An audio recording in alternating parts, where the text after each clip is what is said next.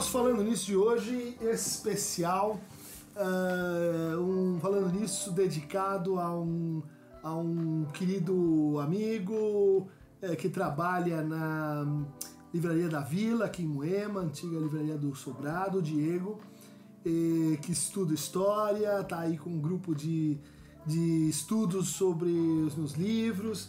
agradeço muito o teu, teu cuidado, teu carinho para me achar os livros que que eu preciso e, e, e, também com a forma como você tem assim sempre recebido a gente. Então, uh, na, na, minha última estada, o, o, Diego me encaminhou uma pergunta, né? que é uma pergunta sobre traição.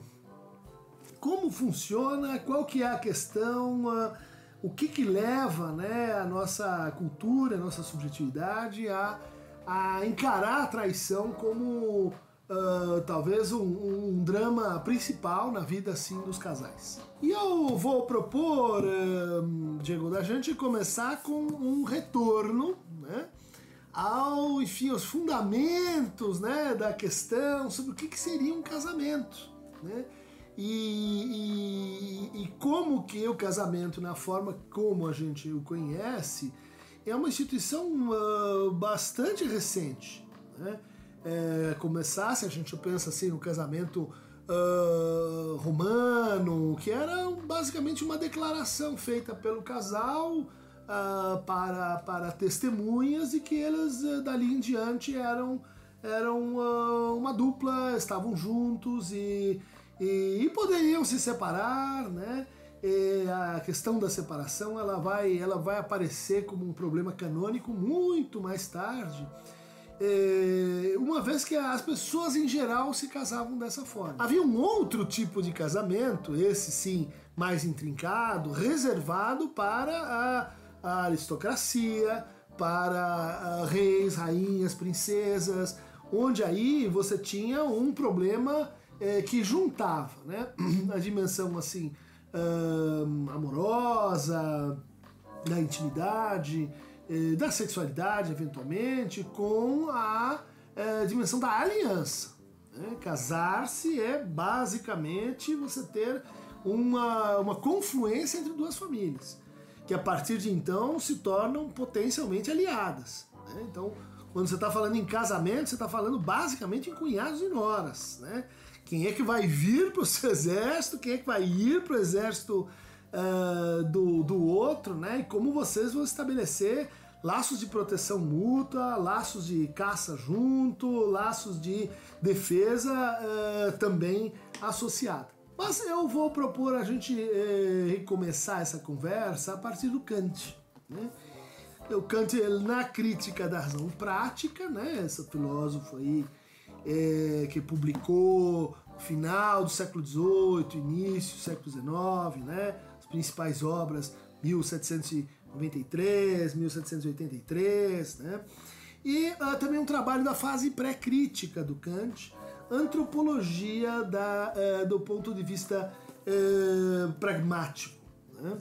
Esses dois trabalhos aparece uma menção ao casamento e uma abordagem, né? O Kant, que foi sempre assim um solitário, solteirão, que vivia de forma absolutamente metódica lá em Königsberg, só pensando e e fazendo as coisas assim richtig, né? Uh, e ele tinha uma abordagem um pouco tão ingênua, né, que, que, que salienta os, os, termos do problema. Ele dizia assim, olha, nós temos dois tipos de lei. Né? As leis que uh, organizam as relações entre uma pessoa e os seus objetos, né? entre um sujeito e suas coisas, tá? seus bens, e a gente tem leis que organizam a relação de pessoas com outras pessoas. Tá? Os contratos civis, os, os acordos, né? Uh, onde você tem dois sujeitos.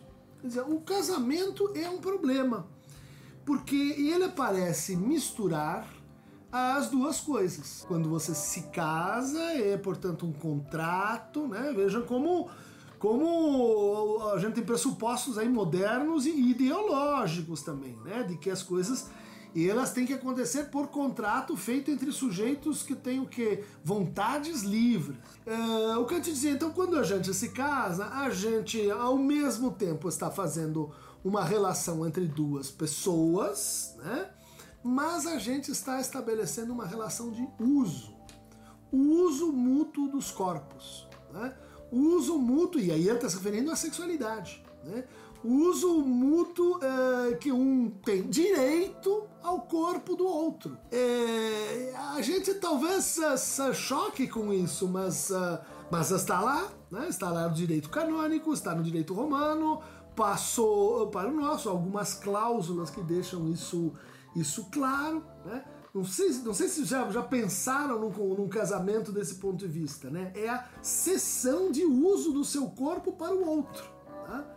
Isso não quer dizer abuso. Isso não quer dizer possibilidade de troca, venda companhia. Mas uso. Uso quer dizer coisa. Né? É, o, o, fato de que a gente tem então uma sobreposição, a gente tem uma indeterminação entre essas duas coisas. Né? Dizer, até onde o nosso pacto é um pacto entre pessoas e onde que ele começa a ser um pacto de uso, abuso e propriedade. Isso se complica ainda mais, o Kant é, é, é, leva em conta isso, quando a gente tem filhos. Né? Os filhos são uh, uma extensão amorosa dos pais, eles são uh, uh, uma realização de, de, de sonhos narcísicos, mas, observa o Kant, desde que filhos são uh, um, tem um uso menor da razão, ainda não são propriamente sujeitos, no sentido kantiano, de poder exercer livremente a razão no espaço público. Né? É, em função disso, a gente poderia aplicar sobre as crianças a noção de propriedade. Uh, um pouco, quando a gente discute guarda num casal que se separa, é, nós passamos por, uh, por questões desse tipo. Mas eu só estou recuperando o Kant para, uh, no fundo, assim, eh, exagerar o paradoxo e dizer que o casamento, uh, nesse sentido, e agora entrando com o Freud na parada, né? Quer dizer, quando você está falando em relação de, de uso de objeto como coisa, é só perversão. Então, o casamento é um tipo de perversão consentida.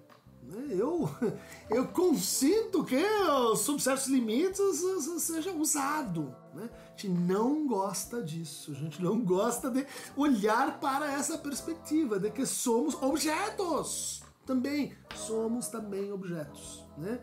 Isso é uh, algo que a, que a psicanálise vai, vai desenvolver com a sua, a sua teoria da pulsão. Né?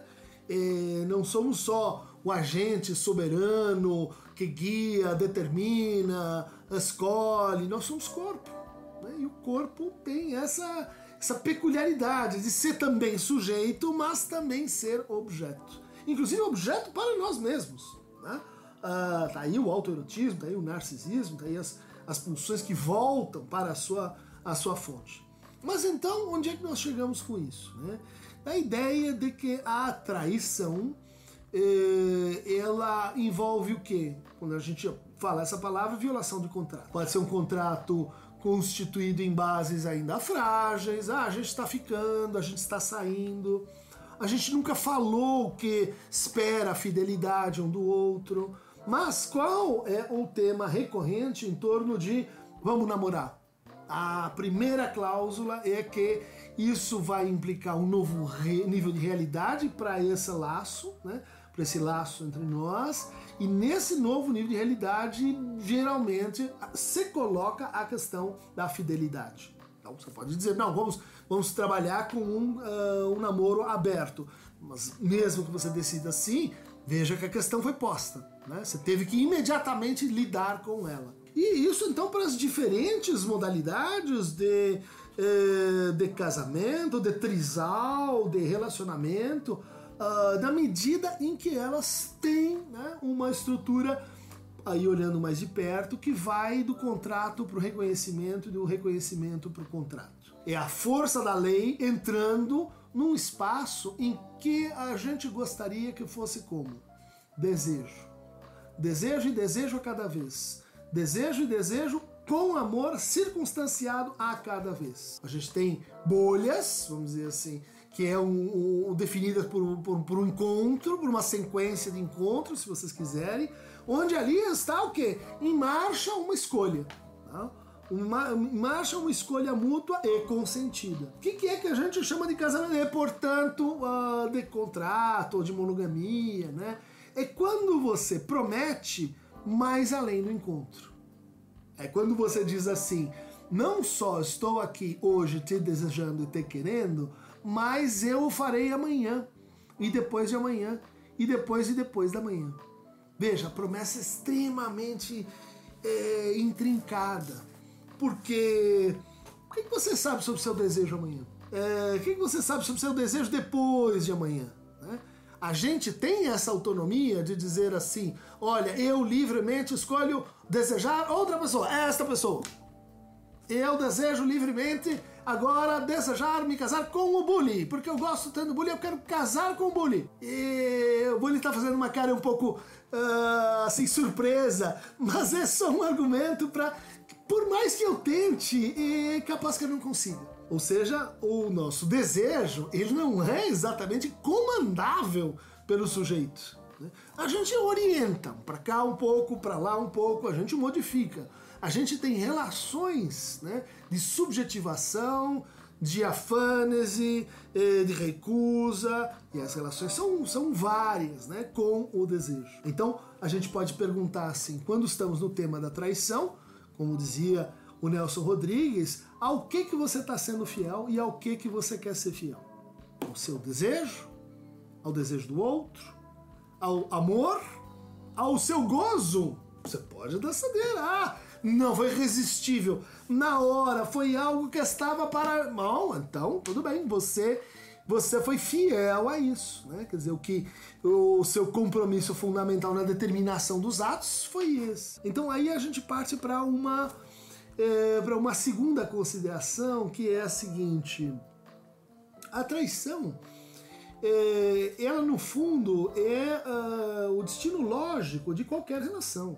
Não só porque fomos, não fomos feitos para monogamia, mas porque é, seria extremamente empobrecedor e, aliás, extremamente raro que uma pessoa passe sua vida desejando aquela outra pessoa e tão somente e assim reciprocamente. Né? Inclusive, o nosso desejo e a lógica de escolha que nos, que nos compete passa por vi X, me interessei por X, mas escolho Y.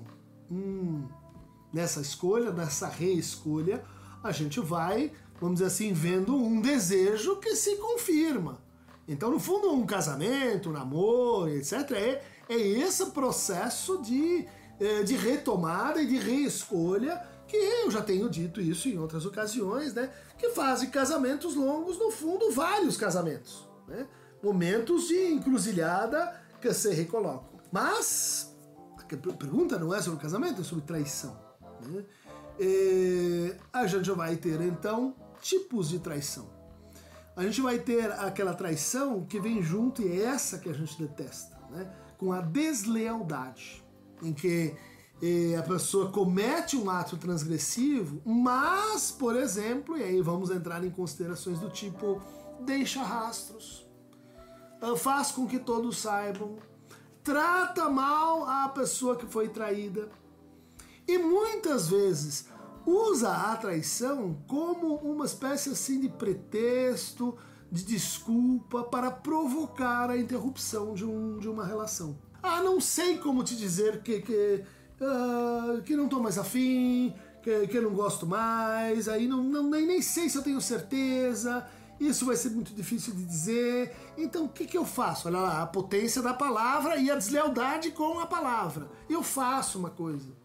E daí, em função disso que eu faço, acabo dizendo para o outro e provocando consequências que levam a uma separação. Mas há um outro tipo de separação, aliás, muito frequente, é, em que, por exemplo, num dado momento da relação, um dos dois arruma um encontro fugaz e quando você vai escutar no divã o que, que, estava em jogo naquele encontro, e você vai, vai colhendo um traço aqui, outro traço ali, vai, vai, vai escutando, vai mas eu já ouvi isso antes, e quando, quando você vê, o sujeito está encenando a sua primeira paixão de novo.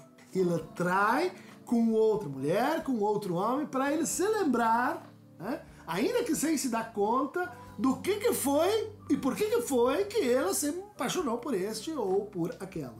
Né?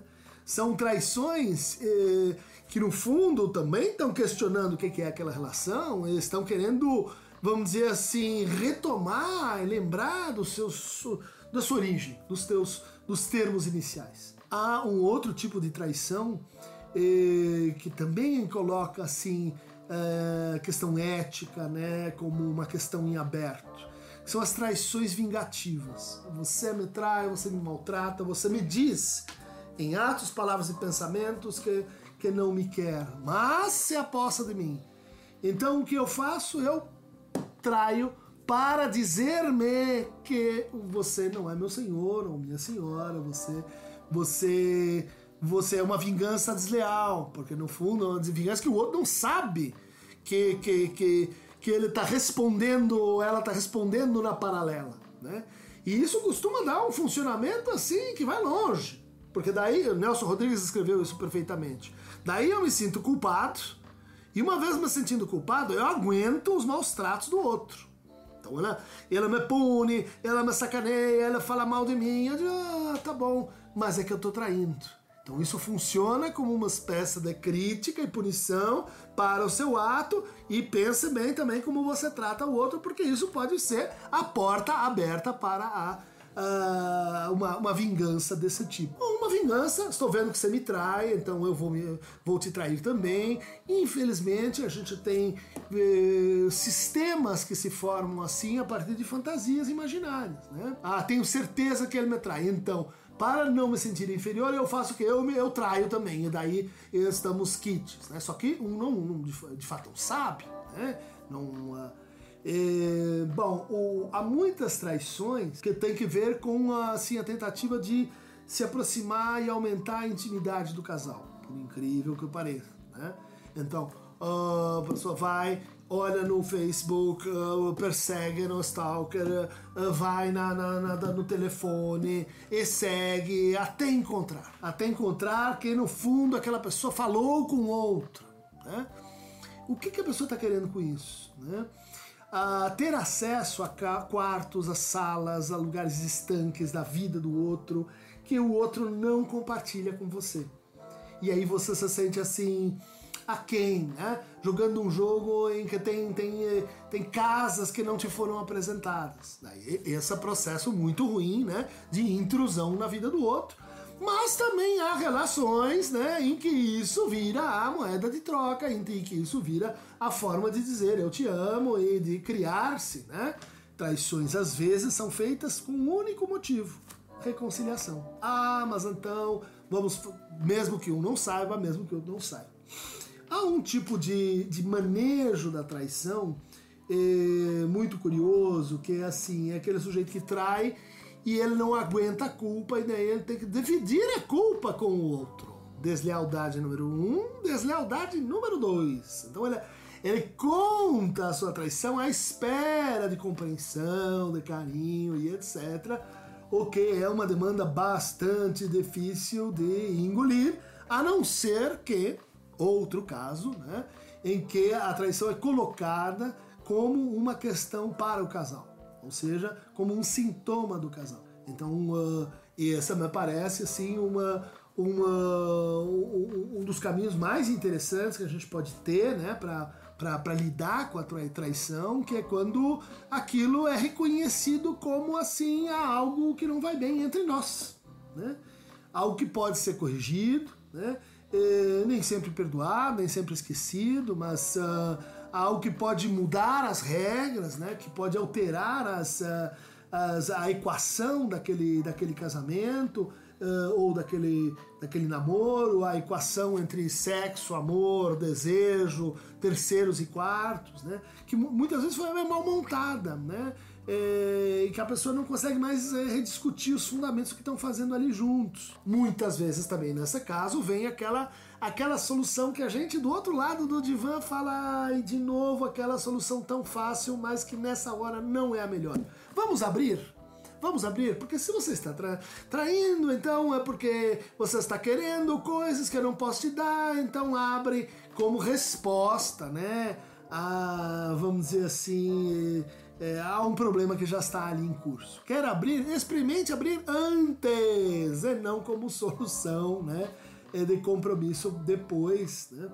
Não que isso não seja interessante para alguns casais, mas a prática né, sugere que, que nem sempre é assim. Há traições eh, mais complicadas que envolvem, por exemplo, nascimento de filhos, filhos que acabam sendo de um amante, que tornam, vamos dizer assim, a, a relação uh, extremamente difícil, dura, muitas vezes incompreensível para aquela né, mãe e para aquela criança. Né? Um estudo eh, do HC eh, sobre o estudo genético mostrou um número incrivelmente alto, eu não conseguiria reproduzir aqui, mas é, a mim foi assustador, de pessoas que não são filhos dos seus dois pais atribuídos ou tidos então como, como naturais. E há muitas traições que acontecem nesse contexto, né?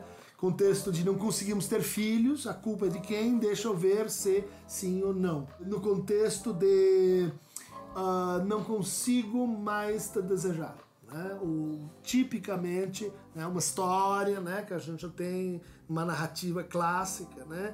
E não consigo mais te desejar, então eu vou trair para ver se com esta mulher, então eu, eu continuo viril, e daí eu vou descobrir que o problema é com você, gente, não, não tem erros são primários, gente. É, não é assim o melhor caminho, isso disso não se conclui aquilo. Muito menos, né? Bebo todas, chego em casa, me sinto impotente e daí uh, uh, acho que você está me traindo, tenho ciúmes e parto para cima do outro por causa da minha própria insuficiência desejante. Quer dizer, se eu não te desejo é porque é porque você não está à altura desse desejo e muitas vezes então a traição hipotetizada, né, usada como como marco para a insuficiência do desejo de um e de outro. Bom, no fundo, gente, o mais importante na questão da traição é, é a lealdade e o cuidado que a gente tem ao longo de todas as implicações de um ato como esse, né? Antes, depois, durante, né? Há pessoas que, que jamais se perdoam e que sofrem, vamos dizer assim, desnecessariamente por um deslize desse tipo, ou seja, são desleais consigo, né? não cuidam daquilo, vamos dizer assim, consigo. Cuidado e lealdade são uh, uh, perspectivas muito importantes para a gente uh, enfrentar o tema da traição, assim como uma teoria não ingênua do desejo. Não acha que você vai ser desejado e desejante daquela pessoa o resto da vida. Isso é mentira. Chapeuzinho Vermelho, Lobo Mal, Bela Cinderela. E não é verdade. Desejar outros não significa passar ao ato. É verdade. Né?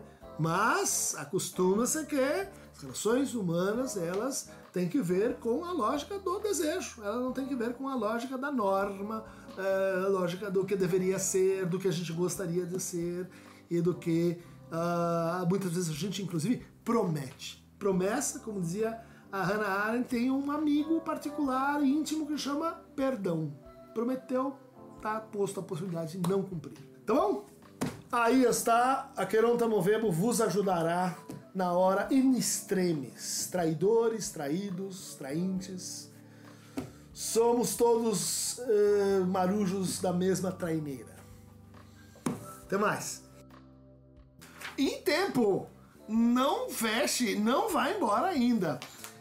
Há uma pergunta que estava conexa aqui com o tema da traição e que não foi representada. Professor, gostaria que o senhor dissesse algumas palavras sobre o sofrimento psíquico que vem com a culpa ou remorso da traição e a relação com a prática de confissão ou de dizer a verdade. E quando é dizer uma verdade que destrói uma vida. Desculpa a pergunta que não sei se é do nível de suas reflexões, mas não encontro conteúdo algum na internet nem em livros sobre esse problema, pois sempre há um quê de superficialidade sobre o tema. Gostaria de ver e ouvir algo mais consistente. Um beijo amargurada. Eu acho que essa pessoa não colocou um nome, né? Que, que, que... Mas tudo bem. Chama Anônima Sofrência. é, compreendo aqui a situação, né? E eu achei muito bonito a forma como você encadeou isso com uma certa moralidade da confissão. A confissão, como vocês podem ver lá no terceiro volume da eh, História da Sexualidade, do Michel Foucault, também na Hermenêutica do Sujeito. Para esse autor, as práticas de confissão que a gente tem no catolicismo são precursoras das práticas de escuta da psicanálise. Né? Eu já defendi que não, que, enfim, é, claro, desde que a gente pense, enfim, uma, uma subversão do, do dispositivo.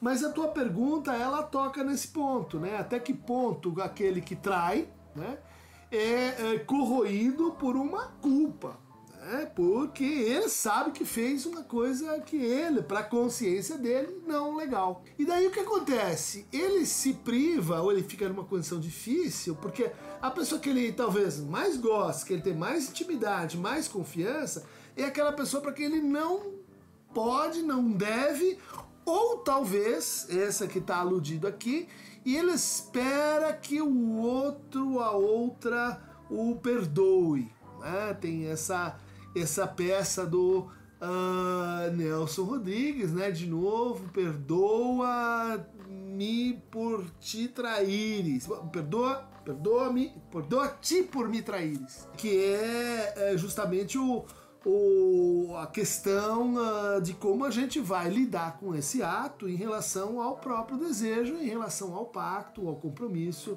que você tem com aquele que você ama. Acho que a gente já deu alguns encaminhamentos para isso, mas aqui se acrescenta o tema da confissão. Muitas vezes a gente o quê? Quer confessar para receber a expiação, para receber às vezes até um mandamento assim de culpa, de penitência, para poder ficar assim puro, livre e pecar de novo, né?